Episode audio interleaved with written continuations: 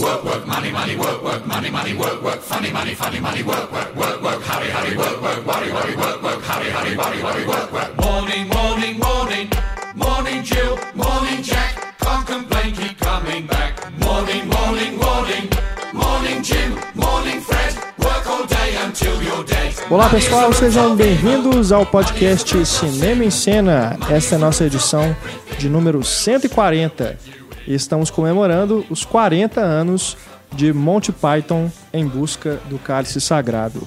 Né? O filme foi lançado originalmente no dia 23 de maio de 1975, então já passou um pouco aí do aniversário realmente, mas a gente não quer perder essa oportunidade de falar sobre os filmes do Monty Python, que é uma pauta que a gente já vinha trabalhando nela há bastante tempo, estávamos só mesmo aguardando uma oportunidade, é um gancho para a gente poder falar sobre os filmes desse grupo humorístico britânico, né, que fez tanto sucesso nos anos 70, nos anos 80 e influenciou tanta gente, né, tantos comediantes das gerações seguintes. Eu, Renato Silveira, aqui acompanhado de Antônio Tinoco Olá. e Estefânia Amaral, Olá. da equipe Cinema e Cena, Marcelo Seabra, Opa! Do blog O Pipoqueiro, mais uma vez conosco, Eu fui obrigado a pular o último papo de redação, então esse eu vim pra compensar. para compensar horas, né? Exatamente, senão né, eu tenho que honrar meu salário, né? Exato. E temos aqui também uma especialista em Monty Python, Sabrina Gomes, que já esteve conosco nos podcasts de Planeta dos Macacos e do Miyazaki. Nerdice oficial. Muito obrigado, viu, Sabrina, mais uma vez pela participação aqui no nosso programa. E nós vamos falar, como eu disse, sobre os filmes do Monty Python, né? Mas também vamos falar um pouco sobre a série, sobre as influências, né? E também vamos pincelar aí alguns outros filmes que foram feitos por membros da, da trupe.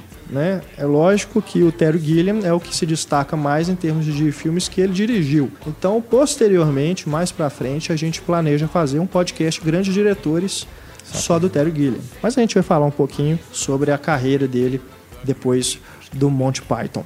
Lembrando para você que nos escuta, o nosso e-mail é o cinema@cinemaencena.com.br para você que quiser entrar em contato, mandar dúvidas, críticas, sugestões, escreva para a gente nesse e-mail, deixe o seu comentário na página do programa. Você também tem aí as redes sociais para interagir conosco. Temos o Instagram, temos o Twitter, nos dois, arroba Cinema em Cena. Temos também o nosso perfil no Facebook.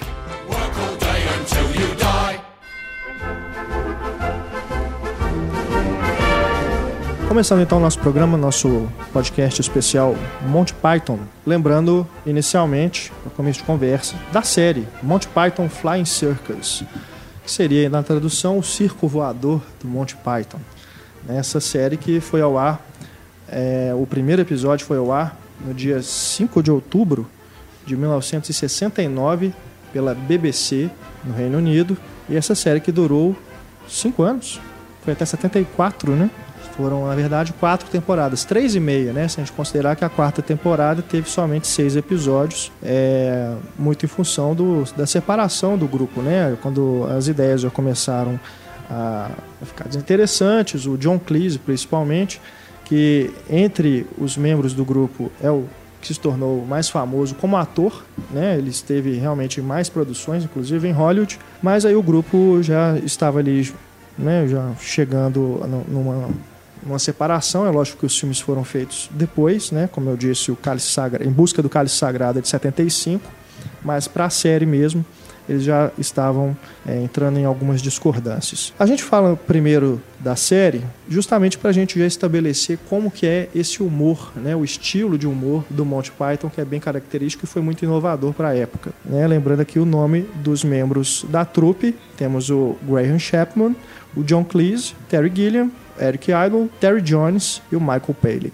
Sabrina Gomes, você pode nos dizer sobre o estilo pythonesco né, que influenciou tantos comediantes posteriormente? Eu acho que é Falando interessante- principalmente da série, né, nesse primeiro momento. Eu acho que é interessante falar que eles são uma geração que construiu a TV britânica. Porque antes deles, eles tinham programas de rádio humorísticos. Tiveram shows antes, igual The Goons, que teve influência neles, mas eles foram mais bem-sucedidos. E o mais famoso e estabeleceu como é o humor britânico. Que o humor britânico é uma coisa mais ácida, que tem um caráter de crítica política, social fortíssimo ali e politicamente incorreto. Hoje em dia eu acho que nunca surgiria um grupo como o Monty Python foi, né? Uhum. Chega um bando de viadinho, preto safado, e por aí vai, né? É. Que hoje é um absurdo se falar e se pensar dessa forma como eles pensavam. É, eu vou pisar em ovos aqui que eu tô rindo, né? Mas, Mas, é dentro do contexto que eu tô lembrando aqui dos episódios da série, tá, gente? Depois vão falar, ah, o Renato é racista, o Renato é homofóbico.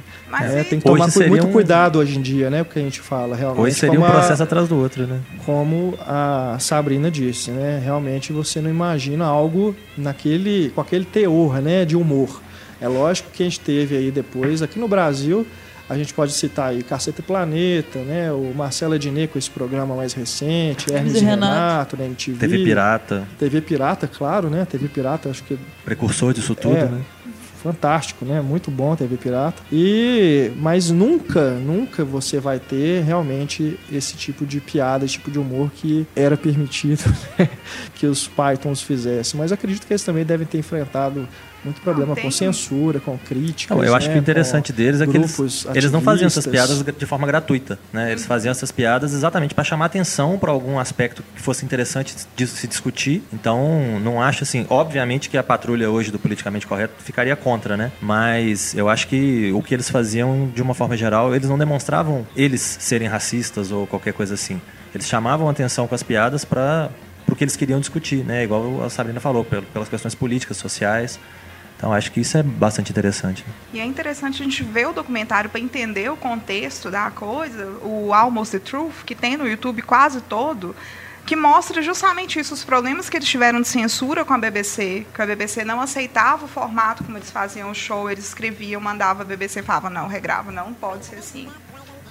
Então é interessante você ver que tem, e a Inglaterra é, tem um caráter de luta política muito forte tem a coisa do, do comunismo, que eles também estavam um pouco envolvidos, o movimento pós-guerra, tudo isso é muito mais forte lá até do que aqui. Então o humor deles é pautado nisso. Sim. E um deles, só um deles que era homossexual, que era o é. Chapman, né? É, até onde você tem notícia. Então, você, só por isso você já percebe que né, não é uma coisa assim que eles estão querendo ofender. É. Né? Realmente faz parte da sátira do tipo de humor politicamente correto ao qual o Monty Python se propõe a fazer. Esse documentário que a Sabrina mencionou, ele é de 2009, né? Uma, praticamente uma minissérie, né? Ele é bem longo, são seis horas quase, são dividido em seis partes e realmente vale a pena procurar para conhecer todos, toda essa essa carreira, né? Essa trajetória do Monty Python. Como curiosidade, também tem no YouTube um, um programa com alguns trechos que chamava The Frost Report, que eles, onde eles conheceram né, alguns integrantes. E aí dá pra ver eles novinhos, assim, e algumas piadas já tendendo para esse lado absurdo, surreal, que era o Monty Python, assim. Então, pode valer a pena conferir também. E aí a gente menciona também a inovação no formato estético né, do programa, porque, como o Antônio falou, tem essa parte do surrealismo e do absurdo, né, a comédia do absurdo. Eles vão realmente para é, não só no teor das piadas, no conteúdo, mas também na forma. Porque em alguns momentos você percebe que eles mesmos falam assim: ah, a piada esgotou, então vamos acabar aqui com o sketch, vamos partir para outro. E também os sketches que misturam um com o outro, né? O personagem de um passa para dentro do outro, tem piadas recorrentes, né? Que vão ao longo do programa, um, um personagem de outro sketch não tem nada a ver, começa a repetir, né? Alguma frase. Então é realmente uma proposta muito inovadora e que depois vai influenciar é, esses outros programas. Nos Estados Unidos, Saturday Night Live, né, que até hoje está no ar, né, pegou muito dessa influência do Monty Python. O é, Saturday Night Live começou não, em 75, depois Não está com a mesma força, né, infelizmente, mas é, né, já nos teve anos temporadas... iniciais, né, acredito que era muito mais forte, realmente. O Saturday Night Live teve temporadas fantásticas, né? As últimas estão ficando cada vez mais sem graça porque os talentos vão ficando famosos e vão saindo, né? Uhum. E aí, às vezes, a geração nova de talentos que entra não é tão bacana quanto o anterior, então vai ficando para trás. Mas eles também tinham nessa questão de muita coisa do Saturday Night Live, das propagandas falsas que eles inventavam, dos produtos que eles vendiam, essas coisas, muita coisa dá para você ver a influência do Monty Python direta ali. Isso que o Renato falou é a questão do, do fluxo de consciência, né? Isso. Eles tentam criar uma quase que uma linha narrativa, né? Aí vai recuperando os personagens e aí vai ligando cada quadro com as animações que eram feitas pelo Terry Gilliam, né? Isso. E, e também é interessante isso que você falou, quando eles, a, não, eles não queriam a, a punchline do final, né? Aquela, a, aquela coisa para encerrar a piada. Então, eles podiam encerrar de várias formas. Eles podiam simplesmente abandonar o cenário ou virar, quebrar a quarta parede, né, e falar para o espectador e agora para algo completamente diferente, né, e aí mudava de quadro e tal. Então, Isso. Então eram os, esses, esses, recursos assim que eles criaram. Mas e o pé estavam... também, né, o pezão lá do pé, é. da animação do, do Dylan. E eles estavam todos juntos ali com Samuel Beckett, com o pessoal da literatura que fazia esse tipo de experimentação até com o Jodorov, que um influenciou o outro de fazer um documentário sobre um filme que não existiu. O Jodorov foi o do Duna, o do Sim. Terry Gilliam foi o do Don Quixote. Verdade. Eu estou me lembrando aqui também da, daquela, daquele peso de 16 toneladas que remete aos cartoons, né? Looney Tunes, etc. E tinha algumas piadas deles, algumas sketches que você achava assim, beleza, já acabou, né? Contou a piada que tinha. Mas aí continua. Eles parece que levam as piadas até a última possibilidade. É. é, até a exaustão. Algumas muito acertadas, outras Sim. nem tanto, mas de uma forma geral bem engraçado. É, eu, eu, revendo aí, né, os primeiros episódios e também vendo alguns que eu não tinha visto ainda das últimas temporadas, dá para sentir realmente que vai se esgotando de fato, até a criatividade, não só a, o humor, mas a criatividade deles. É, nas últimas temporadas os episódios realmente começam a ficar, eles partem até para uma escatologia que depois você vai ver no sentido da vida, né? É. Com humor que realmente assim de vômito, né? De sangue. Que, né, inclusive né? é, o, é o trecho mais chato do filme, né? É o trecho é. que não funciona do filme, é o do, do gordão lá no Exato. restaurante. Mais é. uma crítica também social interessante. É. Econômica e tal. É a desconstrução total desse ambiente perfeitinho da burguesia e dos ambientes ricos, restaurantes ricos e tal, e eles vão e é. enchem um ambiente de vômito, né? Com certeza. Sempre, apesar assim, de o humor não funcionar várias vezes, você percebe que tem alguma coisa. Essa, essa coisa de alfinetar mesmo alguma, algum setor, né? Seja a burguesia, seja a religião, o corporativismo, né? A, o exército, enfim, vários setores, né? Eles vão realmente é, brincar com tudo. Eles não poupam ninguém realmente, né? Políticos, enfim. É, no Flying Circus sempre... isso já era muito claro, né? Então, essa questão de, de burocracias, né? De políticos, Sim. eles sempre estavam fazendo um quadro sacaneando esse tipo de coisa. É, e o, o, que eu acho muito interessante é que eles realmente não tomam partido, porque se eles vão fazer uma piada com o governo, eles também, ao mesmo tempo, fazem uma piada com quem está na oposição. Eles não vão é. poupar ninguém, eles vão zoar os dois lados. Eles é não muito... tomam realmente assim um partido para assim, ah, vamos né, só zoar um lado, eles estão zoando os dois ao mesmo tempo. O negócio é mostrar o que tem de errado para todo lado, porque ninguém é santo, ninguém é perfeito. Então é. vamos atacar para todo lado e tem, tem, amigos meus, por exemplo, que fazem isso no Facebook, né? Às vezes critica o governo, aí você fala, ah, lá, lá vai o cara criticar o governo, aí daí a pouco o cara critica o PSDB, a oposição, então o cara tá ele está preocupado em apontar onde que está o, né, o errado, onde que está a bagunça. Uhum. isso é bacana deles também. E inclusive para quem não conhece, tem muito, tem muitas sketches deles disponíveis, né, independente, no, de forma independente no YouTube. Estão jogando. Deles, né? É, dá para assistir bastante coisa. Mesmo quem não, não tem às vezes acesso aos episódios inteiros da série, uhum. dá para ver uma seleção, né? E no YouTube acaba que muita coisa que é muito, muito assistida e votada acaba ficando em evidência. Então dá para assistir, né? O Ministry of City Walks, por exemplo, que eu acho que é um dos mais bacanas. O futebol dos, dos filósofos é engraçadíssimo. Dead, Dead Parrots também. É, o do papagaio é legal demais. Não, é. o, o, dos filósofos é engraçado demais. Eu acho que não, não vou entrar em detalhes, mas ele, ele, eles inclusive usam né, de filosofia na hora de narrar, na hora de falar dos jogadores, porque cada jogador é um filósofo, né? São duas, duas seleções ali. E eu achei muito interessante porque eles demonstram, sem querer vomitar na cara da gente, sem querer dar lição de moral ou qualquer coisa assim, eles demonstram que eles eram muito eruditos, né? Eles tinham uma base muito boa, muito ah, forte. Com certeza, né? Não é simplesmente o humor bobo, né? É, Apesar é um... de muitas piadas serem bobas, é um humor mais inocente. É, mas você percebe em vários momentos que eles têm realmente um, um conhecimento, né? Eles sabem do que, que eles estão falando, eles têm um embasamento forte. Com certeza, então, na hora é. que eles falam dos filósofos, por exemplo, eles citam pontos interessantes, né? Do, do que, que cada um falou, do porquê que cada um é famoso hoje. Isso é muito bacana. Agora, vocês não acham também tem aquela coisa do humor britânico? Tem muita gente que fala isso, né? Que a gente aqui não, não vai entender a piada porque a gente não é britânico, a gente não está na cultura britânica. Mas vocês, sentem isso também? Que tem, tem piadas, tem sketches que não funcionam pra gente, pra gente não ter, não tá inserido naquele contexto? Eu acho que eu, eu, percebo que é muito diferente do tipo de humor que a gente faz aqui, né? Que a gente vê na televisão, por exemplo. Nossa senhora, né? Extremamente diferente. Mas não que isso não vá funcionar. Eu acho que a gente entende isso como um, um humor inglês. Tem muito filme hoje, né? Muita comédia inglesa. Bill Nighy, por exemplo, faz muita comédia nesse, nesse estilo. Que ele faz umas piadas diferentes, assim, que a gente não estaria acostumado. Mas não que a gente não consiga entender ou ria né, a respeito. Inclusive é uma crítica forte que o pessoal faz assim, nossa senhora, que negócio é um saco, um monte de pai. Esse cara falando um negócio nada a ver, não tô entendendo. Eu falei assim, gente, amor de Deus, né? Vão ter vão pensar um pouquinho que não é só por aí. Falar, ah, mas fala muita coisa do governo inglês, da época. Eu falei assim, é universal. A vida de Brian eu acho que é universal, que é uma crítica ah, que se tem. Não. É, a vida de Brian eu acho que é o. Com certeza onde eles atingem o auge assim, de acesso né, a, a, aos públicos. Né? Mas no, na série, e aí a gente fala também do filme, o primeiro longa, né, que é o algo, agora para algo totalmente diferente, 71, completamente diferente. De 71 foi realizado enquanto a série ainda estava no ar e foi uma tentativa deles de apresentar realmente o Monty Python para o público dos Estados Unidos. Então o que, que eles fizeram? Eles pegaram alguns dos melhores sketches da primeira e da segunda temporada, refilmaram, né, regravaram para esse filme, inclusive as animações do Terry Gilliam, para criar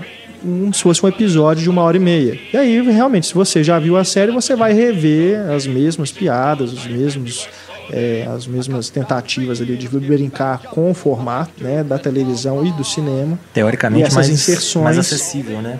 Para o público de fora da Inglaterra. É, acho que acredito que eles escolheram justamente as sketches mais sketches universais. universais, né? Então tem aquela da piada, que essa eu acho muito boa, a piada mais engraçada do mundo que vai. Essa tem no YouTube fácil. Começa pequena e vai escalando, né, para um, é. um escopo muito maior. É uma, é uma piada que, inclusive, é um estilo que eles repetem também em vários outros momentos da carreira, né? Começa a piada pequenininha, né? No, ali no caso dessa, começa dentro da casa, né? Do cara que, que inventa a piada. Depois o negócio chega na guerra, né? É usado pelo exército e tal. Então eles, eles utilizam esses sketches que são, como a Sabrina disse, mais universais para poder fazer esse filme. E só depois de 75 que eles vão partir para outra, né? Até 74 eles estão realmente envolvidos com esse formato do seriado do programa humorístico, né? Não chega a ser um seriado. É, eu li que a intenção realmente era apresentar para o público norte-americano, mas eles meio que falharam nisso, assim, acabou fazendo mais sucesso no próprio Reino Unido, assim. Eu acho que tinha algumas coisas inéditas ali no meio, sabe? Uhum. Mas realmente tem, tem coisas muito boas, assim. Eu, eu que nunca vi a série, é uma boa introdução, né? Se Sim. você quer começar, é uma boa introdução. E, e, muita quebra de expectativa, né? Acho que eles são muito mestres assim nisso. Tipo a do dicionário lá húngaro é, inglês, né? Que vai traduzindo, que você vai construindo a piada de uma forma, você uh... vai fazendo traçando o caminho direitinho e no final você desmonta tudo, né? A do, do instrutor lá também que está ensinando os alunos a se proteger de frutas, né? Da aula de defesa pessoal também no final quebra de expectativa total, né? Eles são mestres nisso. É, e. E que vem a pegada do humor mais refinado britânico, que é, trabalha com essa é mais sofisticado. É, bem mais sofisticado. O, o, humor, assim, americano, às vezes é um pouco mais escrachado, assim, mais óbvio, né? Você pega ali algumas coisas do Ed Murphy e tal, Jim Carrey. É muito mais, físico muito também. Muito físico, é. Eles são mais assim na é fala, mais né? Pastelão, assim. É. O Python já vai num uma sutileza maior para é. construir o humor. E se você sabe, domina o inglês, você tem um aproveitamento muito é. maior, né? Sim. Que alguém só lê legenda, assim. Porque ele tem muito jogo de palavra, né? Muito trocadilho. Muita coisa que é simplificada na legenda, né? É, que se perde na legenda, né? Essa sofisticação ela está também no, na forma, porque pode parecer que é fácil fazer, mas a própria. Imagina a logística para eles filmarem esses episódios porque eles eles interpretam vários personagens, né? A junção de uma cena com a outra, né? Lógico que isso é feito na montagem, mas você imagina, né? Você criar uma eles têm que criar uma continuidade. Pode parecer que não tem, mas eles têm que criar uma continuidade para o negócio ficar orgânico. Apesar de não parecer. É aquilo que eh, os diretores de filmes mais simples sempre falam, que chegar nessa simplicidade é muito mais difícil que você, de repente, fazer uma cena muito complexa que é toda orquestrada. Então, pode só parecer que é bobo, mas pode ter certeza que dá muito trabalho fazer aquilo. E eles tinham realmente um esquema de produção quase que industrial. Eles ficavam no escritório, né, trabalhando, escrevendo as piadas, redigindo tudo.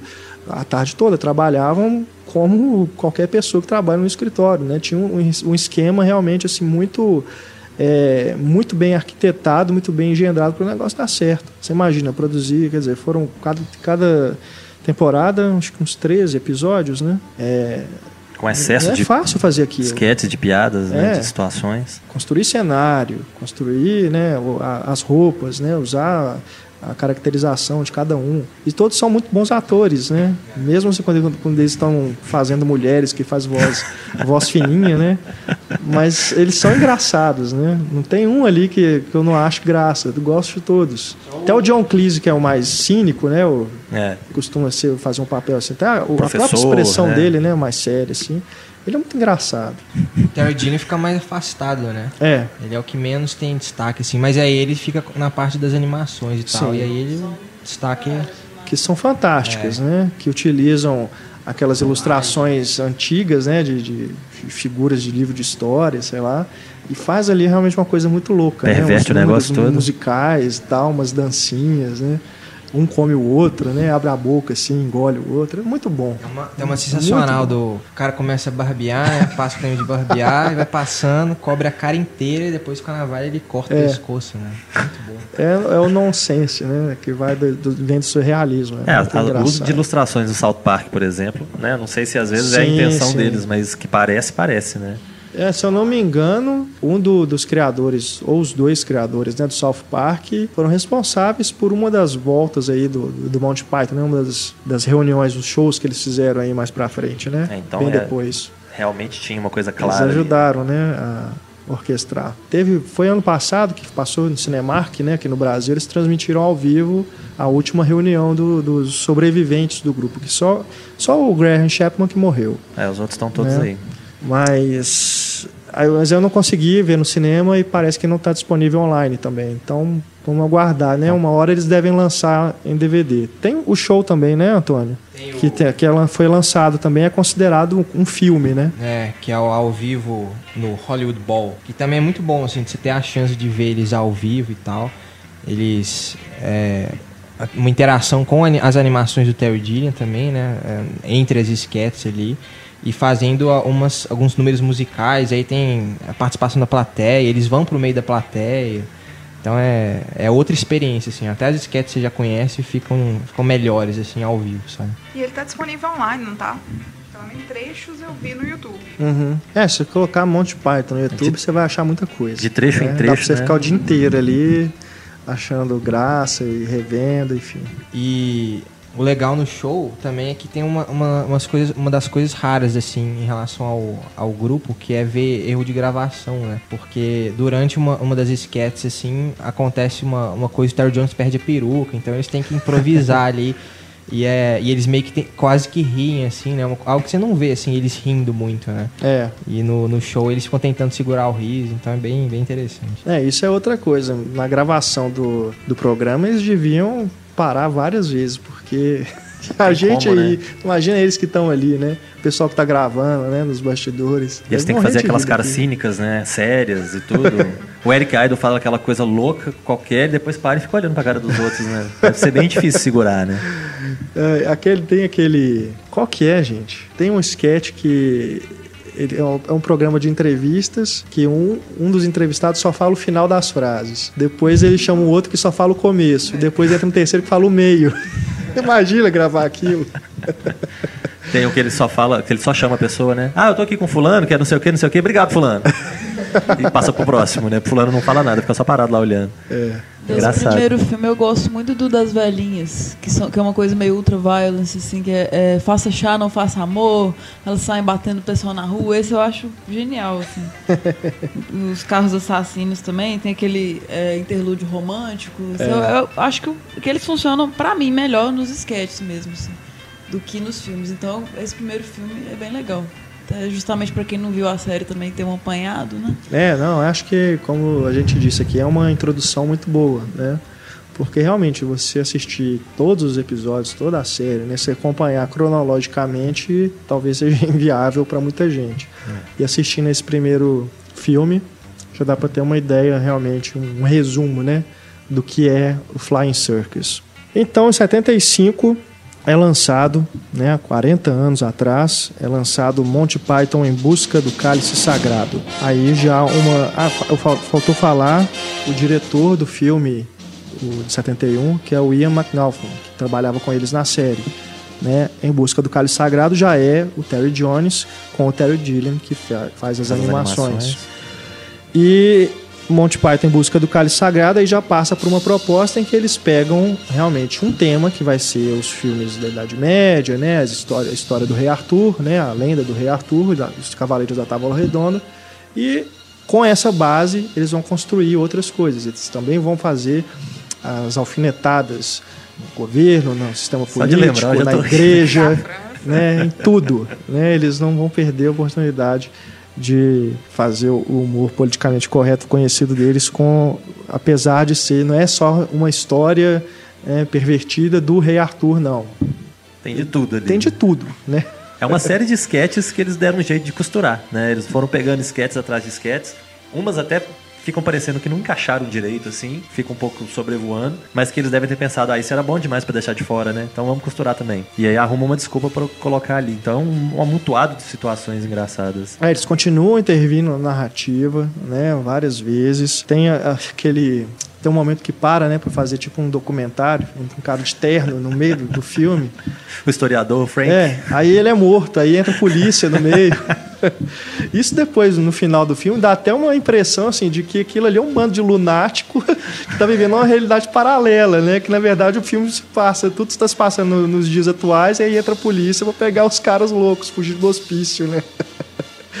porque realmente vai misturando tudo ali depois. Não, Mas... a cena do cavaleiro francês é genial.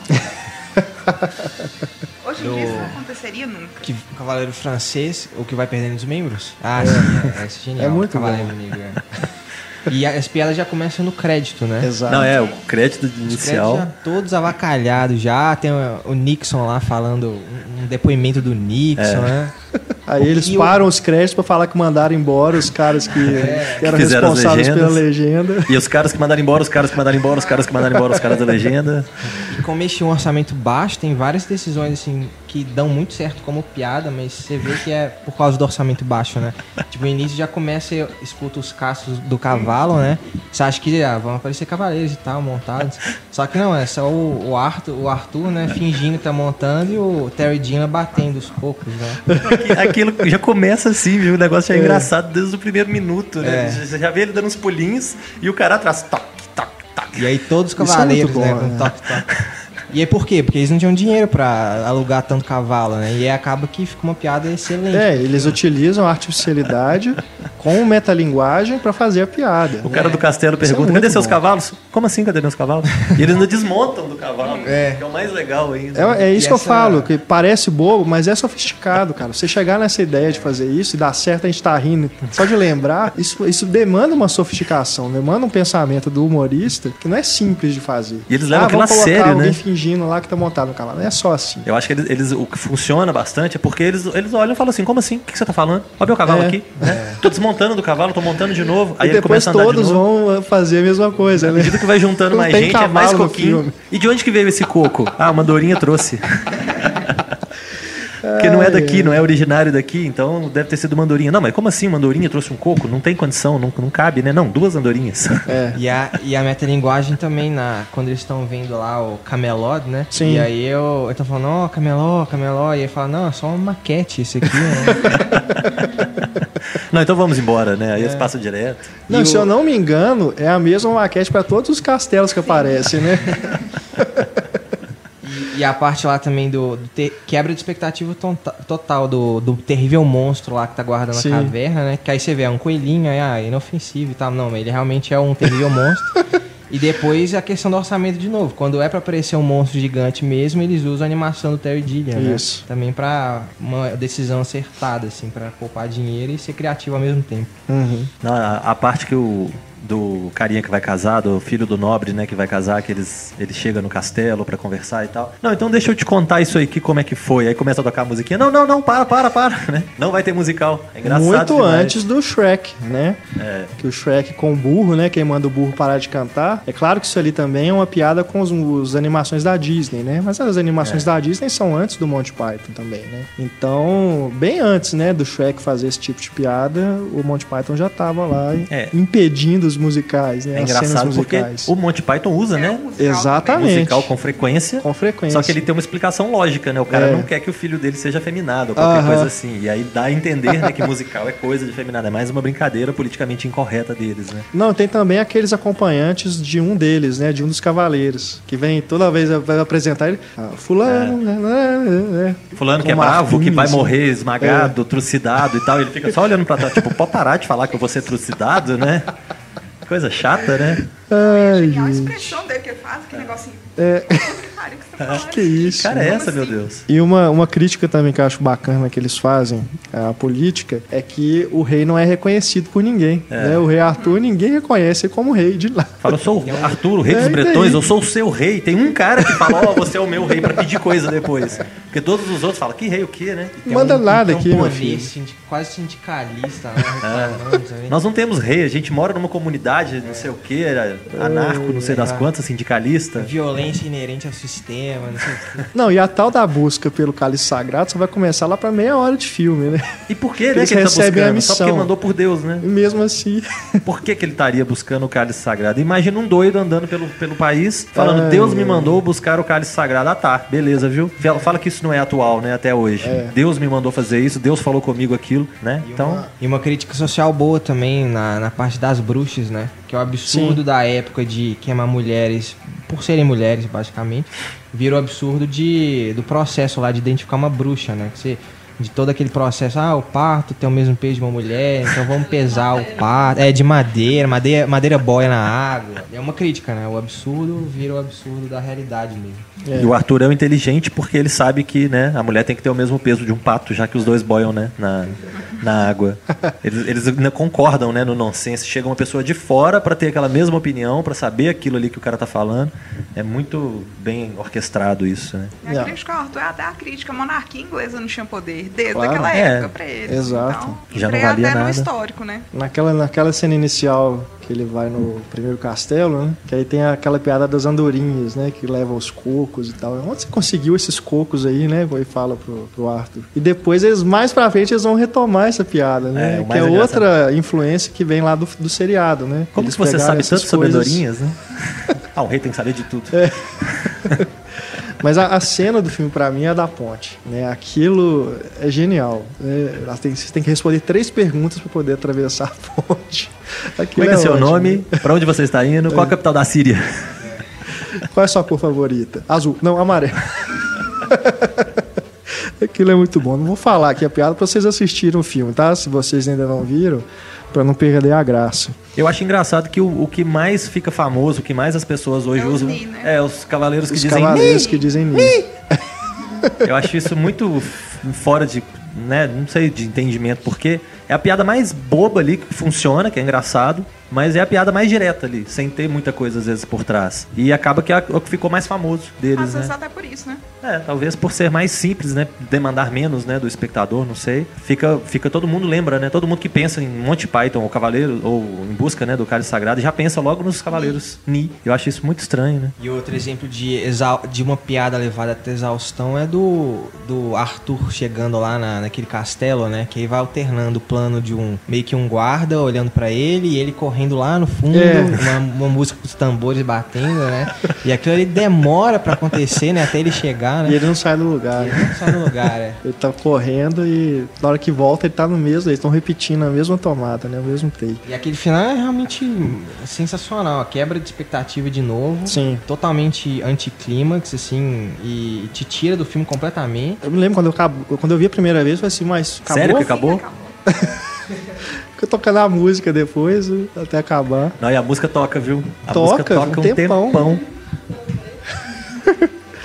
Imagina isso no cinema. Eu fiquei cara. esperando aparecer o Thanos no final, né? O Vingadores 2, 3, alguma coisa assim, porque fica tanto tempo aquela musiquinha tocando. Não, vai ter uma cena escondida, não é possível, né? É, até porque, ele, igual você falou da metalinguagem, eles começam com o fim, né? Os créditos do fim e tem o, o livro do filme, né? Ele é todo assim. É. Aí no final tem aquele bug da câmera, assim, tipo, isso aqui é um filme mesmo, assim. Eles, falam, eles mesmos mencionam, ah, a cena tal é muito interessante, no meio do filme. Cena 23. Cena 24. 24. Eles encontram é. o velho da cena 24. Uhum. É o velho da cena 24 que leva eles pro, pra caverna do monstro, né? Não, tem também naquela cena que é ótima também, do aquela, que meio que um convento, né? Que só tem as mulheres no castelo. Que aí eles comentam sobre a própria, o próprio aspecto do, do da imagem. Eu falei assim, não, essas esse, esse, filme tá com um visual bacana, essa que a gente continua assim ou será que a gente muda? Essa parte tá diferente das outras, não, vamos continuar assim mesmo? E o mais engraçado também é a questão da mulher nos filmes, quando a mulher é para ser uma, uma fonte de piada, quando é para ser uma situação inusitada, ele é um homem vestido de mulher. Mas quando é para ser alguma coisa séria que vai fazer parte da história, é de fato uma mulher. É. Isso é muito engraçado, porque fica alternando, né? Então você fica acompanhando, quando é um homem vestido de mulher, você já sabe que lá vem bomba, né? É engraçado demais. A, a, no, no, na vida de Brian acaba isso sendo usado, né, com um pouco mais de força. Na vida de Brian, inclusive, tem os homens fantasiados de mulheres, fantasiados de homens na cena do apedrejamento. Né? É, tem uma coisa também que eles utilizam, né, e isso vem da série, que é essa a influência do teatro grego, que é o Deus ex machina, né? O que, que é isso? É aquela hora que vem uma intervenção divina, né, como diz o nome do termo, diz o termo, e aí resolve a situação. É, não Aqui, temos mais pra onde correr. No Em Busca do Cálice Sagrado, é aquela hora que é metalinguagem total, que, que o cartunista, né, que faz a animação aparece, né, para resolver o problema do monstro, né? Aquilo é muito bom. Depois na vida de Brian tem aquela sequência dos ETs, né? É, do nada, né? Do nada, né? Ele tá caindo, ele vai morrer, mas não pode morrer agora. Vem os alienígenas para cai do alto ele. da torre e ele é, é. levado. É tipo Simpsons, né? Que tem aqueles dois ETs, o Klang, Kling lá, que é. ficam rodando o tempo todo. Isso é, isso é muito deles mesmo, né? No, de todos os filmes, né? No seriado e nos filmes eles utilizam isso também. Até o Deus Ex Machina é usado para quebrar a expectativa. Pô, Sim. não tem solução, quem vai fazer vai usar isso. Eles estão criticando até o filme que usa isso. Usando, né? Uhum. É isso que é legal, porque essa questão de, de deles parecerem às vezes ser machistas, por exemplo, mas aí eles fazem críticas também, né? Então, a questão de, de gays, que eles fazem piada e tudo, mas tem um deles também. Então, eles estão sempre voltando, né? Eles estão sempre mostrando que eles não estão simplesmente fazendo uma piada gratuita, preconceituosa ou qualquer coisa assim. A mesma coisa com os recursos, né? De linguagem. Um outro rebento aí, né, que a gente pode dizer do Monty Python é o Andy Kaufman. A gente se a gente levar em conta que, apesar deles serem contemporâneos, né, os dois surgiram nos anos 70, o Andy Kaufman veio depois que o Python já estava, já tinha inclusive sido exportado, né, para os Estados Unidos. E você vê esse humor do Andy Kaufman de tentar enganar, né, o, o telespectador, o público, de apontar vem muito coisas. deles, né? É aquela coisa do, dos créditos finais, né, de brincar com isso, com essa própria com, com o formato, né, em que ele está fazendo a piada. É, o Andy Kaufman começava um, dele, uma sitcom e no meio da sitcom ele virava e falava, não, mas peraí, nós estamos no meio de uma sitcom. Não, mas peraí, só, não foge do personagem, não. Aí ele começava ele mesmo a apontar o ridículo da, da situação e brigar uhum. com os outros personagens. Você nunca sabia o que, que era real o que, que os outros atores estariam esperando, né? É, o, show, o show de humor lá, que ele só sentou no palco foi ler, acho que o Grande Gatsby. É, ele começou a ler, o, todo mundo esperando piadas e ele Piada. começa a ler o Grande Gatsby. É. Além do, do, né, do já famoso Super Mouse, né, que ele canta no palco, né? Here I come to save the day. Isso, Tem gente isso, achando inclusive... que tá, tá vivo até hoje, né? É. Tem gente que acha que a morte dele foi uma piada, né? É. é o, o Andy Kaufman, ele sofreu muito dessa coisa do estereótipo por causa do personagem dele no Taxi, né? O Latka. Latka Gravas. Essa coisa do Great Gatsby, né? Era isso. Ele, no filme, né? O Homem Man on the Moon. É, o Mundo de Andy. Né? O Mundo de Andy aqui no Brasil. É, na hora dessa sequência, é justamente para mostrar isso, que o público, né? Na plateia estava querendo que ele imitasse o, o Lática, toda hora pedindo. Ele falou: Não, vou ficar aqui e vou ler o livro até o final, né? Página por página. Eu não sei se o Monty Python sofreu de estereótipo. Acho que até é meio impossível porque eles não tinham estereótipo, eles mudavam a todo momento. Eles eram né? muito versáteis para ser taxados de alguma coisa, né? É. Eles faziam tudo quanto é tipo de humor tinha, né? Que eu fico imaginando assim, por que, que não, não foi mais longevo, né? A, a carreira do grupo. É, provavelmente Porque questões internas, né? Uma década e pouquinho, né? o sentido da vida de 83, né? Então foi, se a gente for analisar, um, um espaço de tempo bem curto, né? É, deve ter sido mais a questão do desgaste, né? Grupos grandes, né? Que é. um briga com o outro, passa um tempo. que tiver divergências criativas. No documentário é legal que eles falam, não, que a gente começou a ter bloqueio criativo, divergência, todos éramos escritores e queríamos tomar vertentes diferentes.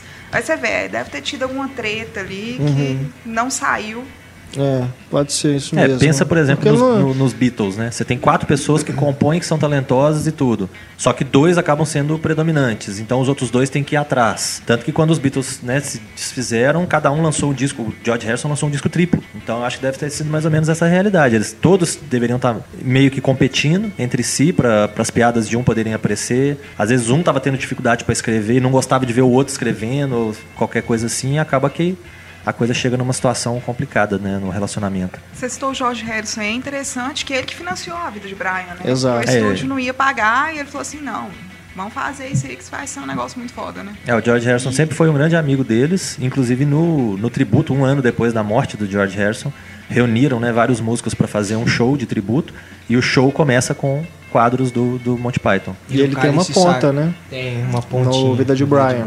E no Cálice Sagrado, eu acho que Led Zeppelin, Pink Floyd, né? Todos esses ajudaram também a financiar, que eram muito fãs do Monty Python. Né? Não, eu, eu imagino assim que o impacto para quem era fã do Monty Python na época, com o fim do, do programa, o fim do grupo, é o mesmo que quem teve com o fim de Seinfeld, por exemplo. Que eles terminaram no auge, eles não terminaram assim porque estava decadente a série. A série continuou muito boa durante 10, 10 temporadas, né? 10 anos. Terminou antes de ficar decadente. Né? É. E o Seinfeld na época falou que preferia encerrar por cima do que chegar num ponto em que as coisas já estavam realmente desgastadas criativamente. É... O que acontece hoje com vários programas, né? Vários, é.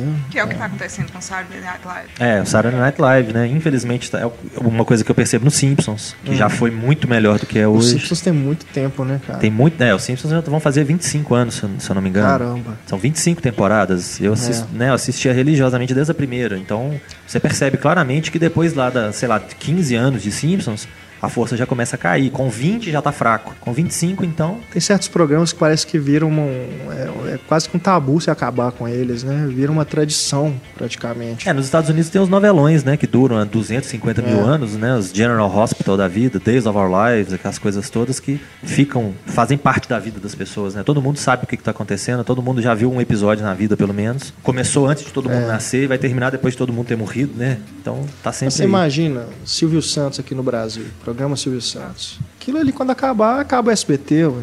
É, é uma instituição. o SBT realmente é um, é um, canal. Eu tô entrando em off-topic total aqui, mas SBT é um canal que não, realmente não tem nada que presta ali. É. Chaves ainda.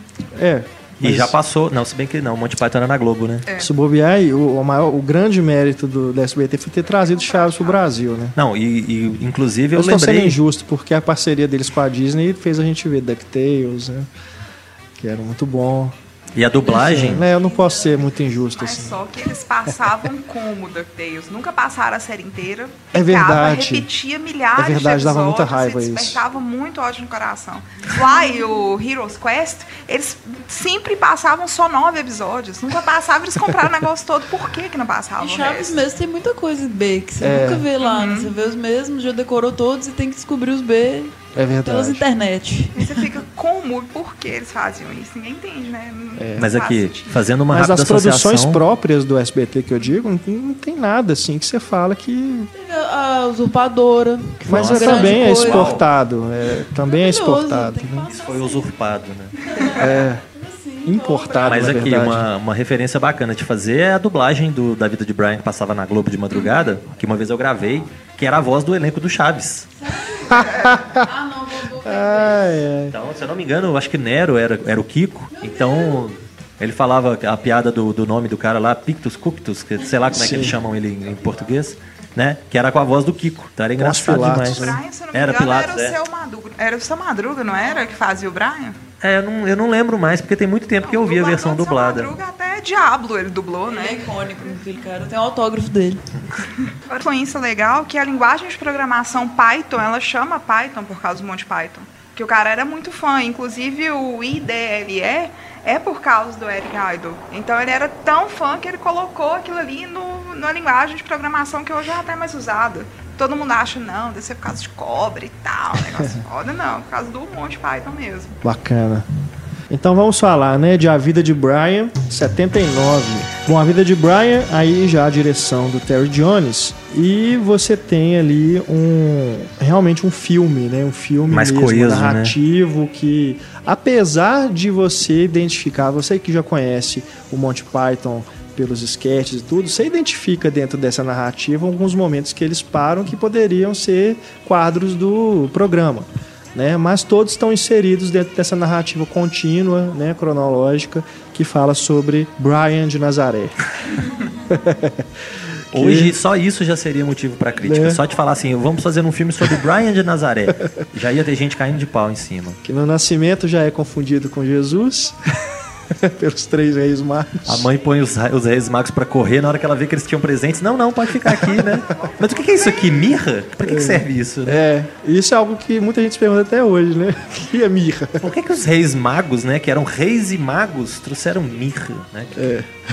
diabo é isso, né?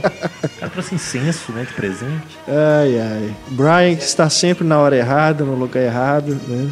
E Brian, passa por mim... situações de longe é o melhor deles, para mim. Com certeza, eu é. acho que é o auge mesmo, né, da, da carreira. Do, do Apesar do, do Cálice Sagrado sempre ser lembrado, né, todo mundo que fala é. de Monty Python lembra do Cálice Sagrado, mas para mim o Brian Vida de Brian é sensacional. Mas eu acho que Brian é universal e a crítica é universal. A crítica religiosa, dos é. hooligans, que a ideia deles era fazer uma coisa sobre os hooligans, né? só que foi muito além disso. Acho que todo, todo hater na internet tem um grupo que gosta mais ou menos da mesma coisa, que tá ali brigando. Você lembra na hora da vida de Brian, nossa, sonista cachista. Você fala, nossa, gente, é o pessoal lá. O grupo judeu do não sei o quê. É a frente é. da libertação da, da Judéia. Do exército é. judaico, os zelotas do não sei lá das quantas. Fala, nossa, sonista cachista e os, as vertentes evangélicas é aquilo ali. É, e mais e... que uma, uma sátira religiosa, é uma sátira política. Também, é. Né? Tem, Tem de é tudo, é muito né? forte. E, aliás, religião e política estão ligados aí, né? Desde a, daquela época mesmo. Agora mais do que nunca, né? Agora né? mais do que nunca, é foda. Mas na Inglaterra, eu acho que mais naquela época, por causa da coisa do católico e do protestante. Sim. Era a época que o IRA estava mais ativo. Certeza. Então tem um fundo aí maior também do contexto que eles fizeram o filme pra lá. E eles não vão no caminho fácil, assim, de só criticar a vida de Jesus ou fazer uma paródia, assim, da vida de Jesus, início até a crucificação, né? Eles. O Jesus aparece só em dois momentos do filme, né? No, quando ele é um bebezinho e depois num discurso lá que nem mostra direito, a câmera já afasta. Que é um momento de direção muito bom. É. Se você for pensar do ponto de vista do Terry Jones como cineasta, é um momento que ele demonstra assim, um amadurecimento, que começa no figura de Jesus, né, em cima de um monte, fazendo lá sua palestra motivacional, mas ele vai afastando, né? Afastando tanto a ponto de Jesus ficar só uma pontinha é. lá no fundo e ele chegar realmente no Brian e na é mãe ele. dele. É, o foco não é ele, assim. O foco é, vai ser na, na instituição religiosa, que é o ponto crítico, sim, e nos fanáticos, né? Não Jesus por Jesus, não. A religião, como ela é usada, como ela é interpretada. E tirando todo, né, se a gente fosse enxugar toda essa questão de crítica e tudo, ainda sobra a piada que é fantástica. Você pensar, poxa, tem um cara lá em cima falando para um bando de gente aqui atrás. E o cara que tá aqui no fundo? O cara que tá aqui no fundo não tá ouvindo nada, não tá sabendo o que que tá acontecendo. Ô, cala a boca aí, deixa eu ouvir é. o cara que tá falando ali na frente. É engraçado demais. Aí começa a briga, né? É. Aí tem um não, narigudo. Tem uma piada lá, I'm not the saver. You are the saver. I'm not the saver. You are. Eu já fiquei, por não. quê? Você negar já, já mostra que você é. Não, então eu sou. É. Aí, viu? Você acabou de falar que é. É engraçado é demais. Essa piada do, deles discutindo no, no fundo do sermão, isso lembra umas coisas, por exemplo, a gente vê no, no Django Livre do Tarantino, aquela discussão da Ku Klux Klan, que eles acabam brigando entre eles e é. tudo. Completamente fora, né? Parece que é um, é um sketch de comédia aquilo. Sim. Aquilo é muito Monty Python, né? Muito. Então eu acho que eles influenciaram até gente, teoricamente eu estou fazendo aspas, gente séria, né? Que faz filmes sérios. Eles influenciaram todo mundo, não foi só comediante, né? Com certeza. Aquele momento é engraçadíssimo. É. Nesse começo também já tem 嗯。Uma demonstração do humor negro, né, que eles começam até a usar com mais frequência na hora do apedrejamento, né, que é a principal diversão ali. E as mulheres têm que fingir que são homens, Só os né, homens que podem lembrou. né? O cara é. abre o, o, o, o, casaco dele e fala assim, eu vendo perucas, é. eu vendo barbas.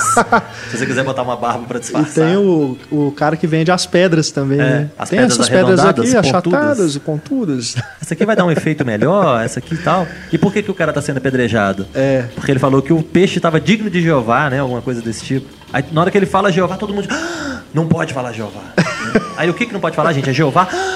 De novo. É. Aí um vira e fala, não, ele não, é porque ele falou Jeová. Aí taca pedra nele também. Aí é uma coisa louca atrás é da muito outra. Muito bom, aquilo é muito bom. Depois também a Arena dos Gladiadores, que fala que é a matinê, né?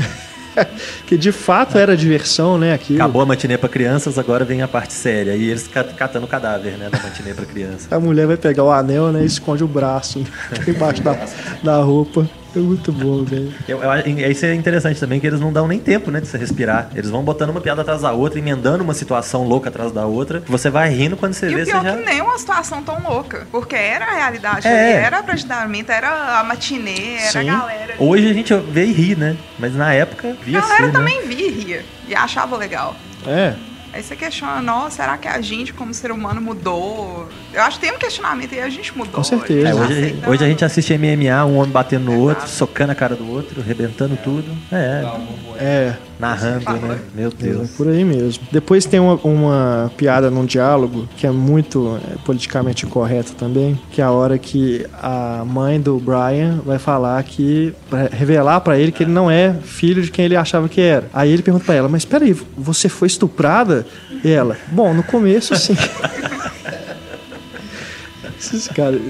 Não, eu, quando eu tava fazendo a maratona pro podcast, eu, eu via certas cenas fazia, gente, se isso feito, fosse feito hoje, Nossa. o que ia ter de feminista, de ativista, de não sei o que, de, né, de vários Todos grupos que iam pro Twitter xingar, pro Facebook, ia fazer petição eu, eu, contra. Eu acho que não é nem isso, eu acho que é não entender até o que eles estão Sem querendo entender. entender ali. É, exato. A gente ia ter senadores fazendo petições Exatamente. e pedidos contra e pedidos de censura, ia ter gente na rua pedindo ditadura de volta e esse tipo de coisa, né? Então. Até por propaganda da Boticário. Ah, é. Continuamos né? vivendo num que mundo foi louco. feita pra internet, inclusive, né? Essa propaganda. É uma campanha pra internet, nem foi pra televisão. Campanhas machistas mesmo, tipo vender máquina de lavar no dia das mulheres, ninguém fala nada. Mas... Dia das Teve mães, isso. né? Só pode dar coisa pra casa. Não, sabe as propagandas de cerveja, né? né? É que vai Rest verão, tá my tudo case. bem. É, é, é, isso é foda. Isso é permitido, né? É, o Monty Python hoje, né, se- inclusive principalmente no Brasil, teria que passar por esse desafio de saber o que, que pode e o que, que não pode. Eu acho que não né? só no Brasil, a onda do politicamente correto é uma No coisa mundo, né? Nos Sim, Estados Unidos, sim. é inclusive mais forte que aqui. Bem mais. E aí Com você tem certeza. uns comediantes imbecis, Começou tipo os lá Danilo Gentili da Bush, né? vida, que fazem uma coisa imbecil, maltratando gente que não deve, atacando as minorias, e depois vem falar que, ah, você é politicamente cor- correto, tá falando mal de mim. Não, eu sou, no mínimo, cabeça no lugar, porque né, quem faz o humor como o Monty Python fazia, eles usavam as minorias pra chamar atenção pro problema das minorias, e não pra sacanear as minorias, que é o que hoje se faz com muita frequência, né? É. Eles Aí, atacavam bem também as, quem tava no poder. As maiorias também, né? As maiorias, é. A cena do Bigos Dicos é justamente isso, é ridicularizar autoridades total, né? É, e ele fala, não façam isso né, com meu amigo, não, não riam do meu amigo, né? E para e fica olhando pra cara do... não liam do meu amigo. É, não liam, né? Que ele não é... É igual cebolinha, né? Troca o R pelo L. É você rachar de rir de quem tá no poder, né? Depois também na cena mais à frente, quando ele. O, o Pilatos tá realmente com o Bigos Dicos, né? O povo inteiro rindo dos dois, né? Você vê, o- autoridades que não conseguem literalmente se comunicar com o povo, né? É. A fala de. o problema de dicção deles. Depois tem um outro que tem a língua presa. É, o Bigos Dicos com a, com a Dicos. Mas aí já nessa cena do Pôncio Pilatos, né? Aí já, já é um humor mais bobo, né? Aquela coisa de fazer só essas piadas com, com a pronúncia dele, né? É, aí e é que, usando é, esses trocadilhos sexuais, né? É isso que o Antônio tá falando. Você tem esse fundo todo, né? É. E mesmo que você tire o fundo todo, o que sobra ainda é engraçado porque Sim. tem uma coisa bem simples, né? Uhum. Então eles conseguem ir do, do complexo ao simples muito, muito rápido, muito fácil. É. E como a figura do Brian é interessante de, de ser esse Messias confundido e, e ao tentar escapar da situação, falar. Tentar falar para as pessoas assim, vocês não precisam de líderes, né? É. Vocês não precisam seguir alguém, alguém falando o que que vocês devem fazer. Cada um é independente para viver a própria vida, né? Não, vocês, vocês têm autonomia. De alguma forma ele acaba virando um líder, né? É. E também essa questão do de desses fanáticos encontrando, né? Um encontra cabaça, o outro encontra um, um, um sei lá, Não, uma é genial sapatilha, a, né? a E, cena. e achando Ele forma que, três grupos ali, né? é, e três grupos assim que Ah, seguem, tem que seguir a mesma pessoa, né? Essas religiões são isso, elas adoram o mesmo Deus e mesmo assim algumas lutam entre si, né? O mesmo chinelo significa coisas diferentes para pessoas diferentes, para grupos É. diferentes. É muito bizarro isso. E aí, quando tem uma pessoa que discorda, aí eles falam, não, é o herege e tal, que é o velhinho, né? Não, esse é o herege, vamos matar ele, tá discordando a gente, vamos matar. O mais legal, o velhinho falar, eu fiquei não sei quantos anos sem falar, e eu encontrei com ele e falei, aí todo mundo, nossa, ele é o salvador. Não, eu tô achando é ruim. Engraçado É, demais aquilo. Outra cena que a gente percebe que visualmente é o filme, talvez o filme mais bonito mesmo dos Python, é a hora que ele já é, já tá na casa da mãe, né? E ele vai na janela fazer o discurso, fala para as pessoas que elas não têm que fazer aquilo. E aí ele vai alternando as tomadas lá do, do público, né? Bem de longe assim, ele lá no cantinho e depois o contrário, né? Do ponto de vista dele, mostrando os seguidores lá embaixo. Isso, a, a composição dessas cenas é muito boa, né? É muito bonita, assim, a- esteticamente, né? Como ele coloca o Brian lá em cima e a disposição, né, do, dos seguidores ali no cenário. Também é uma mostra, uma demonstração de um amadurecimento visual, né? Do Terry Jones. E a massa que só repete, né? Sem, sem entender, só É, repete. sim. Inclusive, eles usam cenas de nudez com muita naturalidade, né? Muito fluido ali no meio do, do filme. Ele abre a, a porta, dá de cara com aquele tanto de gente, a câmera mostra ele certinho, sem nenhuma peça de roupa. Então, eu acho que isso também devia fazer um pouquinho de parte da, da, da, Mas não é da- da agressivo. proposta. É, pois é. Não é. Eles, eles, eles usam de uma forma natural pra mostrar que é natural, né? Tá ali. Então quer ter um cara pelado ali, beleza. Mas e aí? Não é pra chocar ninguém, não é pra acontecer nada. Apesar de que deveria ser recebido dessa forma, né? Muita gente deve ter ficado chocada de ver um homem pelado lá na, na frente. Eu acho que tinha tanta outra coisa pra chocar no filme. Mas aí, aí que é interessante, né? Porque as pessoas acabam focando no que tá errado, né? No- na, na parte errada e não na parte certa. Você quer achar que é uma coisa né, escandalizante, é uma coisa pra te chocar, vai então achar com a coisa que realmente tá ali pra te chocar. E não com o homem pelado. Tem um homem pelado, ok, beleza. Mas olha o resto da situação toda que tá ali pra criticar, pra mostrar as coisas erradas e tudo mais. Então as pessoas, muitas vezes, eu acho que isso devia ser uma coisa interessante pra eles. É chamar a atenção. Tanto que no, no final do sentido da vida eles falam, né? Vamos mostrar agora um tanto de pênis gratuitos só pra, né? aparecer aqui pronto. Então eu acho que eles deviam ter isso muito em mente, que as pessoas muitas vezes se preocupam com o errado. Eles se preocupam que estão sendo escandalizados pela coisa errada e não pela coisa que realmente deveria escandalizá-los. Que eu acho que é uma coisa que acontece hoje. Todo mundo escandalizado por, por causa de uma passeata aí com Jesus crucificado e tal, com tanta gente passando fome no mundo, com tanta violência e tudo mais. Tem tanta coisa mais importante pra gente preocupar e as pessoas se preocupam às vezes com as coisas erradas. preocupa com nomenclatura, que eu acho que é o, o que mais pega hoje é que a gente tem muito medo do que falar e como falar. É.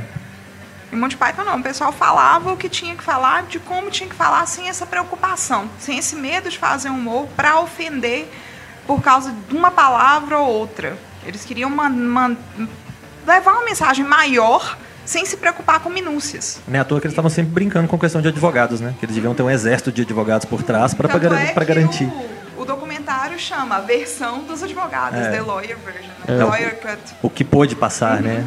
O que eles deixaram, né? Muito bom. Bom, tem a, a referência aos Spartacus, né? Tem. Na, na hora que ele é pego. E claro, o número musical final, que Fantástico, é inesquecível. né? É, das- dos momentos mais lembrados da carreira do Monty Python, que é, É, a hoje música. Tem muita gente hoje que assovia essa música e não faz É. ideia de onde veio ela, né? No, no Melhor Always Impossível, o Jack Nicholson toca ela com o cachorrinho, né? No, no piano.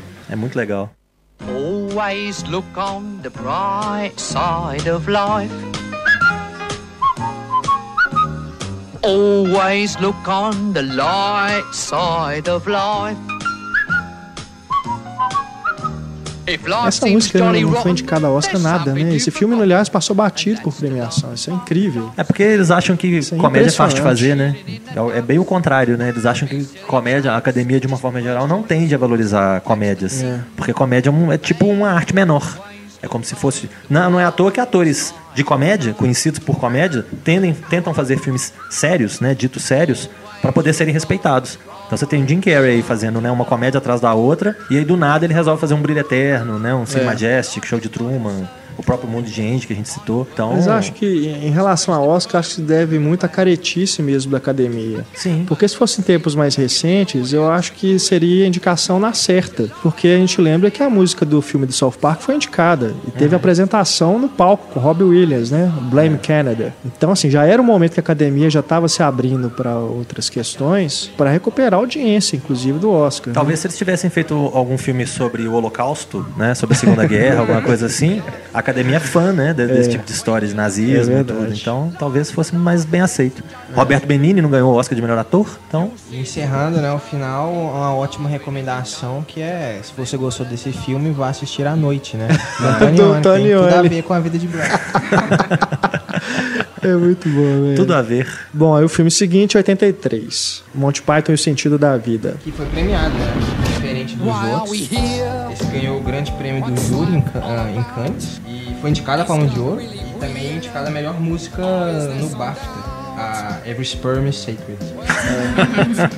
Isso eh, demonstra também uma certa caretice de Kanye, porque já era, pelo, pela, pelo, quando eles fizeram A Vida de Brian, em 79, talvez também possa ser questão assim de, ah, não vamos mandar filme para Festival de Cannes, né, que é uma coisa que não tem nada a ver com a outra. Mas já era um momento que os Python já tinham a reputação que eles que é. já eram reconhecidos, né, já era para ter sido premiado em algum lugar. E aí o sentido da vida que já é um retorno, marca um retorno deles ao formato de sketch dentro do programa, né? É, por mais que eles tentem, né, colocar uma linha de raciocínio dessa é. questão do sentido da vida, né, de explicar, né, onde nós, para onde nós vamos, quem somos, esse tipo de pergunta fundamental, eles tentam colocar uma linha de raciocínio, mas no meio do filme eles esquecem totalmente disso. É, eles já começam a fazer outras coisas. com nada. Mas eu acho que o sentido da vida é muito mais uma crítica ao corporativismo. Sim, já começa com o curta-metragem, né? É, o curta que em algum momento ele invade né, o filme, né? que é uma tirada fantástica, né? Você é. tem um curta à parte, 16 minutos de curta, para é depois é começar bom. o filme. E eu achei até engraçado, porque na metragem do filme, na, na capinha, eles contam o curta como contam. parte. Então Sim. eu achei que o filme fosse ser mais longo do que era. O filme, é uma hora e meia, ele acaba, eu falo, ué, mas na caixinha, ah, é, o curta. O curta. Eles incorporam o curta ao filme. Então eu acho que toda sessão deveria ter, né? O curta. Toda sessão, se o filme é, foi exibido no cinema, toda sessão né? deveria ter. o faz parte da brincadeira que eles fazem, né? Com a expectativa do público. Com aquela vinhetinha, né? Agora, naquela vinheta de cinema antigo, né? É. Que o Tarantino usa também no no Grindhouse, né? É. Acho que é no Grindhouse que ele usa. Que é, no final do filme ainda tem um intermission, né? É. Tem o um intervalo, aí depois já continua. É. E que era pro esse o curto foi dirigido pelo Terry Gilliam, né? Era para ele fazer uma, um negócio pequeno, 5 minutos e tal, só que como ele tinha dinheiro e ninguém pediu para ele parar, ele fez um negócio de 16 minutos, né? Foi expandindo a ideia. E destoa mesmo, né? Porque é muito, assim, visualmente, você, você percebe o estilo, que depois você vai percebendo nos filmes do Gilliam, né? É muito, Não, a coisa cara do, dele. do prédio levantar a âncora e sair pelas ruas é uma coisa extremamente nonsense e extremamente acertada, né? Total. né? É. Porque os, os, funcionários tomam, tomam posse do prédio, viram piratas, viram piratas é. e saem por aí derrubando outras corporações. Os Isso é fantástico. viram canhões, é. eles disparam gás. Eles disparam As ideias arquivos, muito né? boas, é fantástico. Bom, aí começa uma série de sketches que. Aí, eu, aí começa a ter uns altos e baixos, né? Não sei se vocês vão concordar, mas tem alguns, às vezes, que tem um, um resultado. Eu acho assim, é, é, como a gente mencionou há pouco, né? O cara gordo no restaurante. Tudo bem, tem uma crítica por trás e tudo. Mas eu acho que acaba ficando excessivo, acaba. Não sei se estende mais do que deveria, se poderia ter sido uma coisa mais eu enxuta. Acho que quando você viu o filme. Você viu o filme há uns 15 anos atrás, você não ia achar excessivo. Se é. você rever hoje, você sente um pouco aquela travada, assim, não, foi demais. Mas na época eu assisti esse filme há muito tempo atrás, depois eu revi agora. Antes eu não achava que era excessivo. Agora eu já achei. Eu falei assim, é. a gente já tá entrando na onda de, não, foi demais. O pessoal foi além do que devia. Mas pra época eu acho que não foi. É muito diferente também do estilo do humor, né? Uhum. É, você tá acostumado com uma coisa. Você tá acostumado com coisa mais sofisticada de, Aí você de vê o negócio linguagem.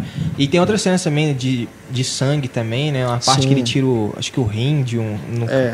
no Terry Gilliam, né? Bem sangrento e tal. Realmente destoa um pouco com o, a, a característica assim, do Monty Python. Apesar de que a conclusão dessa, desse sketch, dessa cena, é muito boa, né? Que é a hora que ele pega o, é o John Cleese, que vai com a esposa, né? Do, convence a esposa do cara a doar o rim também. E aí eles entram num número musical, com o Eric Idle cantando. Listen to this.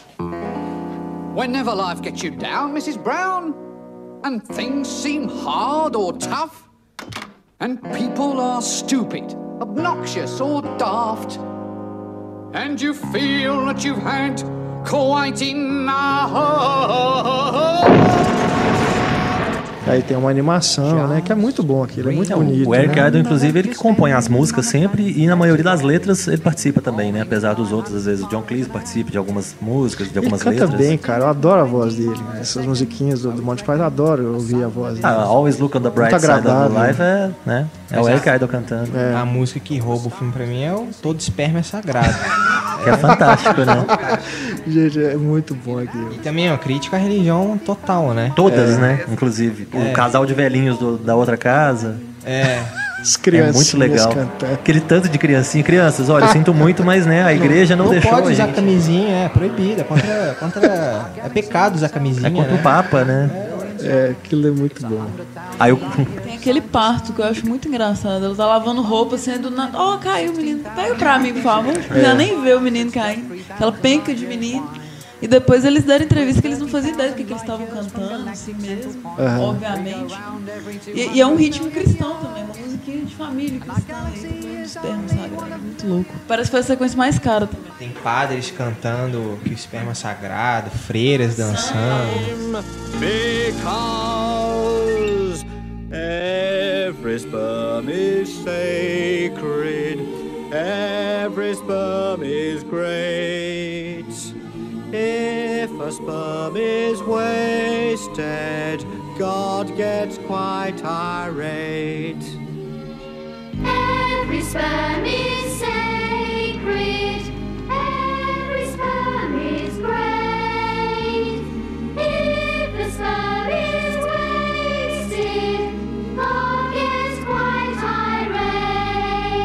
eu não tenho números aqui, mas acredito que deve ter sido o filme mais caro, né? Que teve um orçamento. demanda mais gente, né? Tem públicos É. maiores. É, os cenários que eles usam, né? Realmente. Aquele tanto de mulher, né? Seminua correndo. Então é o, é o filme que tem grupos maiores, né? De, de pessoas. É, eu, eu, eu gosto, eu gosto muito como o filme começa, né? Do curta e depois da forma como ele já entra no filme mesmo. Mas depois que chega, é, se bobear é mesmo, porque o curta ele tem um, um ritmo que é dentro dele, ele se encerra ali, né? É. O filme ele vai, vai cair, vai tropeçando, eu acho. Ele vai, eu acho que ele vai bem até ali a cena da, da aula de educação sexual É, de John Cleese. que é muito engraçado. Genial aquilo, foi muito engraçado. Mas é na hora que entra na, no sketch do, da Guerra do Zulu, né? Um episódio da história aí. Ali acho que já começa. Não sei se é porque já começam a desviar muito o foco e esquece realmente do que, que era o filme, né? Mas aí eu já começo a, a não achar tanta graça de algumas, algumas piadas. Aí começa a ficar só um panfleto, né? Só uma coisa É. mais de discurso, de contra isso, contra aquilo, vamos fazer uma crítica contra aquilo, contra aquilo outro, mas se perde a questão do, do humor. Eu acho que me pega de novo no número musical, que é esse que a gente falou do, do Eric Idle, né? Que ele cantando lá no, com a, na hora da, doação de rim. Ali acho que ele aí recupera o fôlego pra chegar até o final. Mas mesmo assim ele dá uma caída. É, Né? a, a sketch da, da, da morte, por exemplo, né? É uma sketch que teria, às vezes, eu acho que o potencial pra ser mais engraçado do que aquilo. É uma ideia totalmente absurda, né? Você tá É. jantando e aí a morte vem bater na sua porta. E é, o, e é o Grant Chapman que atende, né? É. Meio bizarro isso, mas tudo bem. Seria um sinal. É. Eu acho que aquela cena teria. Aquela cena, inclusive, a morte sacaneia americana, né? Vocês americanos estão sempre querendo dizer eu acho isso, eu acho aquilo e tal. E daí a pouco ele sacaneia o inglês também, então ele tá ali pra sacanear todo mundo. E todos, eu acho engraçado, né, que eles, depois que eles morrem, eles vão embora, eles entram nos carros, os carros vão embora também. Então tem umas tiradas legais. Mas acaba ficando muito extenso, acaba que você passa É. muito tempo assim, não, e aí, qual que é o sentido disso, né? E aquele sketch no meio do filme que não tem graça, mas, e é, mas é assim, tem o seu valor por ser absolutamente surreal. Que é aquele game show no meio do filme, você descobrir onde está o peixe, né? Aí tem um, um elefante verde, um cara com um braço comprido, né? O... É, aquilo ali é total, totalmente bizarro mesmo. Depois vai ter uma animação também da- das folhinhas caindo da árvore, É. né? Ah, ela caiu, então eu vou cair também. É, eles voltam realmente ao formato do programa, né? De fazer essas intervenções. E tem essa coisa também de uma coisa entrar na outra, né? Um sketch passar para outra. Inclusive, eles utilizam o raccord numa hora que tá do. Acho que eles estão no jogo de rugby, né? Que é uma coisa totalmente insana também. Com as crianças, E né? aí o, um deles coloca a mão no rosto e aí ele já volta na hora que ele tira, ele tá na guerra, né? Um, um corte seco, né? Mas que é bem visualmente assim, é bem muito bem feito, né? Essa cena do jogo é engraçada demais, né? A Sim. hora que o menino consegue pegar a bola e sai correndo, o professor que tá assistindo do lado de fora põe o pé na frente pro menino tropeçar. Tem umas tiradas muito boas. E gosto da primeira Ai, sketch ai. também do, do médico, né? Lá do fazendo parto, né? Que é também, assim, totalmente ar- artificial. Tá faltando alguma coisa aqui? Ah, sim, a paciente. É, exatamente. A relação desses médicos arrogantes e tal, que não, não querem conversar com o paciente, não querem dar, criar nenhuma ligação efetiva, né? Tá mais importa, impor- se importa mais com a máquina que faz ping e com a máquina mais cara lá do. Ó, o administrador do tá vindo, liga em tudo. É, pra impressionar o administrador, né? E o, e o cara E entra, a primeira corta- coisa que ele fala, né? Olha, está aqui a máquina que faz pim! É, e corta o cordão umbilical com cutela, né? Como se fosse É. um açougue mesmo. Aí eu também eu já não, não sei se é uma questão também de imposição de orçamento, porque eles utilizam muito sangue, né? Nessa sequência do parto, depois aquela hora do restaurante, depois a hora do rim. Não sei se na série, se eles tivessem disponível um orçamento maior, eles também não utilizariam esses recursos de cenográficos também. É, às vezes a falta de dinheiro os força É. a tomar umas decisões e ter algumas saídas que são criativas, que são interessantes, né? A própria questão do cavalo, né? Sim. Com o coco. Então, é o problema É. do Joel Schumacher, né? Que a gente já discutiu aqui em outros Exatamente. programas, né? Dá muito dinheiro, sai porcaria. Então, Bom, esse então, o sentido da vida, o último longa do Monty Python como grupo. Depois, né, cada um foi seguir aí sua própria carreira solo, fez seus trabalhos, eles alguns se reencontraram em trabalhos, né, trabalhando como atores, né, ou como direção, né? O Terry Jones dirigiu mais três filmes, né, depois do sentido da vida, que são eles Tem também o Jabberwocky lá do Terry Gilliam, que ele tem muito elenco do Monty Python e em muitos lugares foi divulgado como um filme do Monty Python.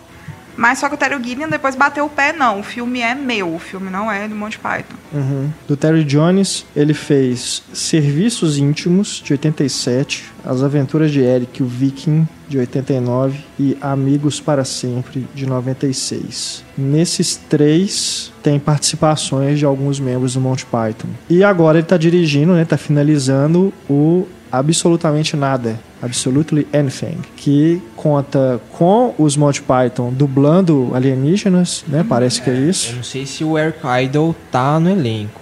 Uhum. Eu acho que tá rolando ainda uma confusão, assim, se ele tá. Porque ele se, mantém se manteve um pouco afastado, né? Sim. Das reuniões e tal. Então não sei se ele tá como dublador. E esse filme também marca um dos últimos trabalhos do nosso querido Robbie Williams, que dubla um cachorro, parece. Né? É, com Simon Pegg no papel principal. Esse filme tá para ser lançado este ano, né? 2015. Vamos ver como chegará ao Brasil, né? Porque atualmente ter membros do Monty Python não quer dizer nada para distribuidor aqui no Brasil. é. No bobear sai direto em DVD por aqui. Inclusive, falando do, do Robin Williams, né, na, na época do falecimento dele, foram divulgadas, né, ou pelo menos a gente viu na internet, várias notas né, de pesar.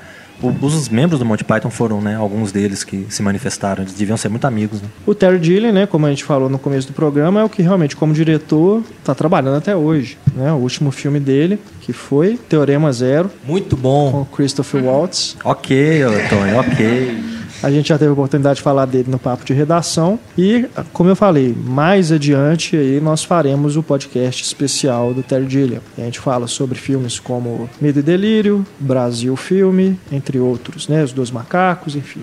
São vários. A carreira dele é realmente bem extensa. O John Cleese, como ator, né, que se destacou mais, vários, vários, vários filmes Peixe também. chamado Wanda. Tá trabalhando até hoje.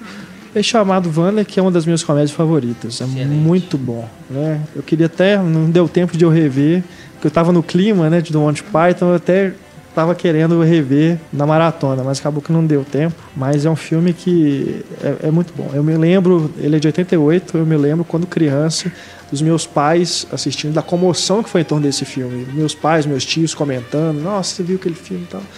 E o meu interesse já começou ali, né? De ver os adultos falando de- desse filme e tal. Eu lembro depois minha mãe alugou. É, é algo que é um, é um filme que me marcou realmente assim durante muito tempo da minha vida. E até hoje funciona. Muito, muito bom mesmo. Eles reuniram, inclusive, o elenco depois, né? Uma boa parte do elenco para fazer o, aquele Ferocidade Máxima. Sim. Fierce Creatures. Sim. Que já não é tão, tão bom, mas é, ainda mais é. tentando aproveitar mesmo, né? É, o- mas é engraçado também. O Graham Chapman, né? Que é o que Ah, o- faleceu. o né, John Cleese também era o. Q, né? Chegou a ser o Q do James Bond, né? Sim, sim. Então foi outro papel que às vezes as pessoas que não conhecem a fundo vão lembrar dele, pelo E ele menos. fez os filmes do Harry Potter, né? Exato. O Graham Chapman morreu em 89, né? Aos 48 anos, né? Muito novo. É uma pena. É.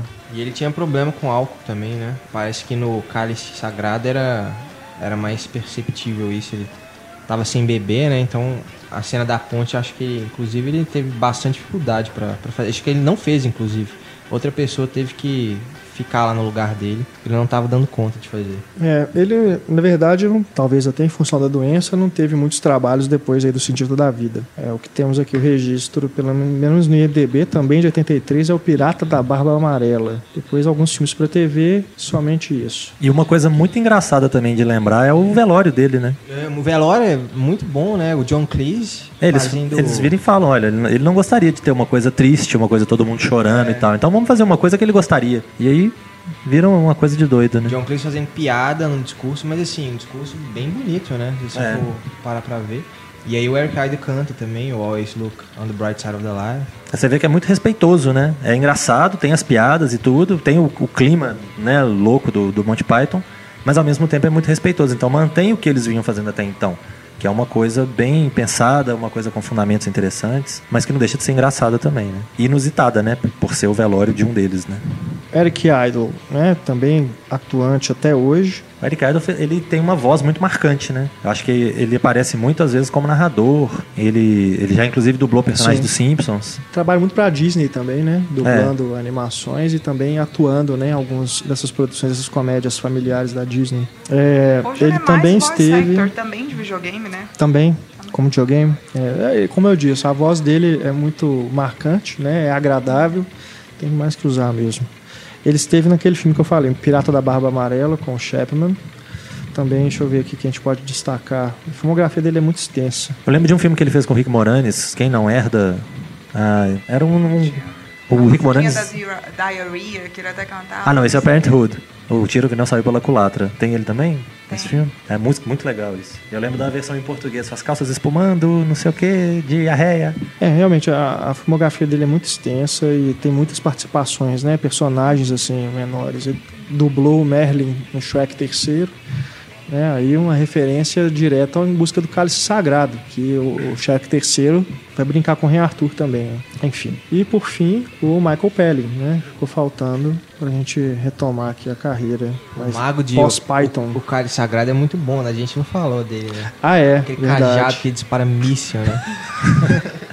Michael devem ter- também, assim, muitas participações na TV, né? Nada assim que se destaque em cinema não, mas ele também fez algumas participações aí em filmes que os outros, né, Pythons estiveram também. Mas é isso, né? Uma pena realmente o grupo ter se desfeito, mas pelo menos a gente tem esses reencontros, né, mais recentes que a gente pode matar a saudade. né? E claro, esses filmes em que eles participam pra gente também vê-los fazendo outros papéis, né? Outros tipos de comédia. Acaba que é bom que, pelo menos, como Seinfeld terminou no auge, você não teve aquela decadência, tristeza É. de assistir uma coisa que você gosta e entrar em decadência. É. Gosto do Monty Python também do spam. É verdade que eles criaram um termo?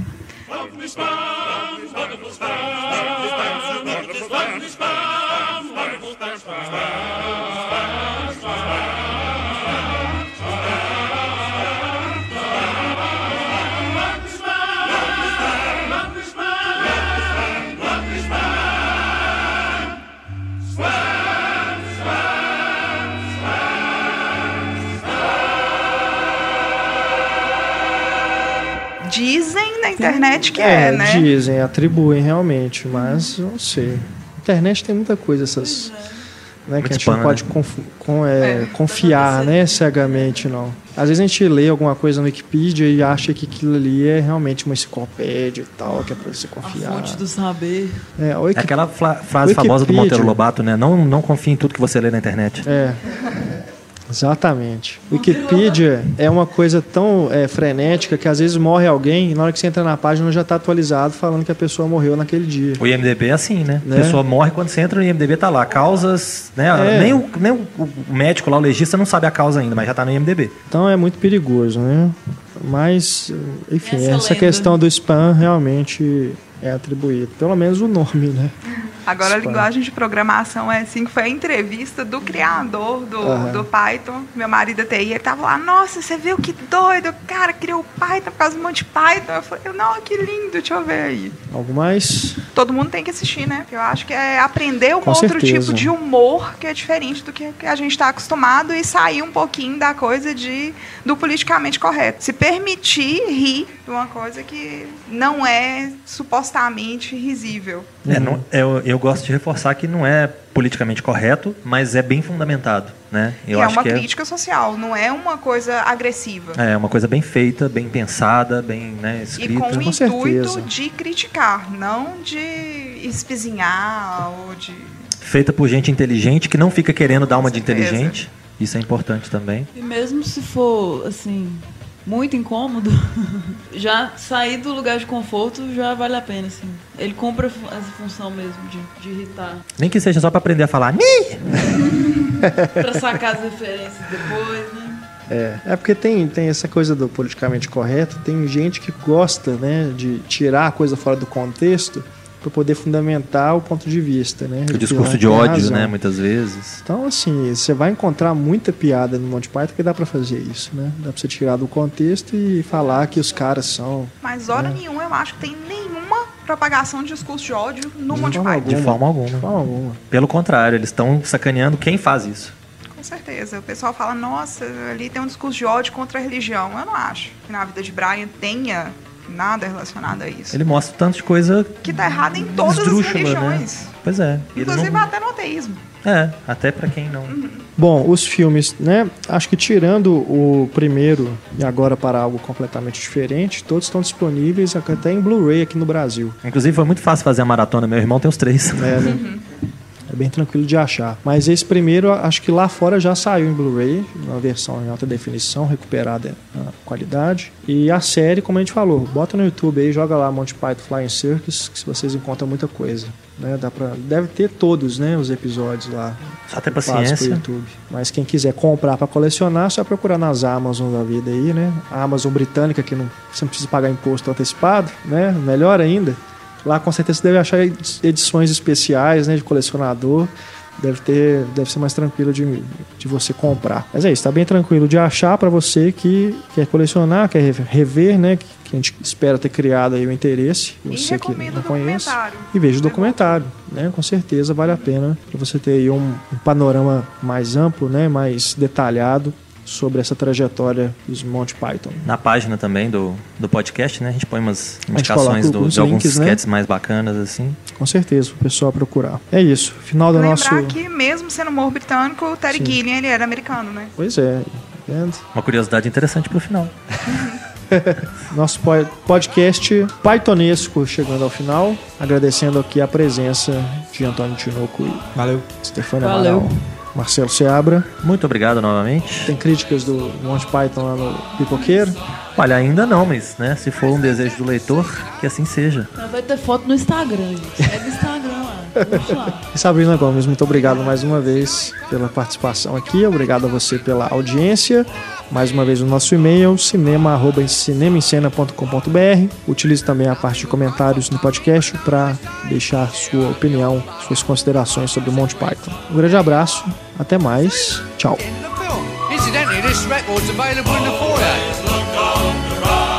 This. Someone's got to live as well, you know. All right, it's a lot. Let's get this bloody dog down. Can change his mantle within three weeks. What do you think pays for all this rubbish? Never make the money back, you know. I told him. I said to him, Bernie, I said, they'll never make that money back.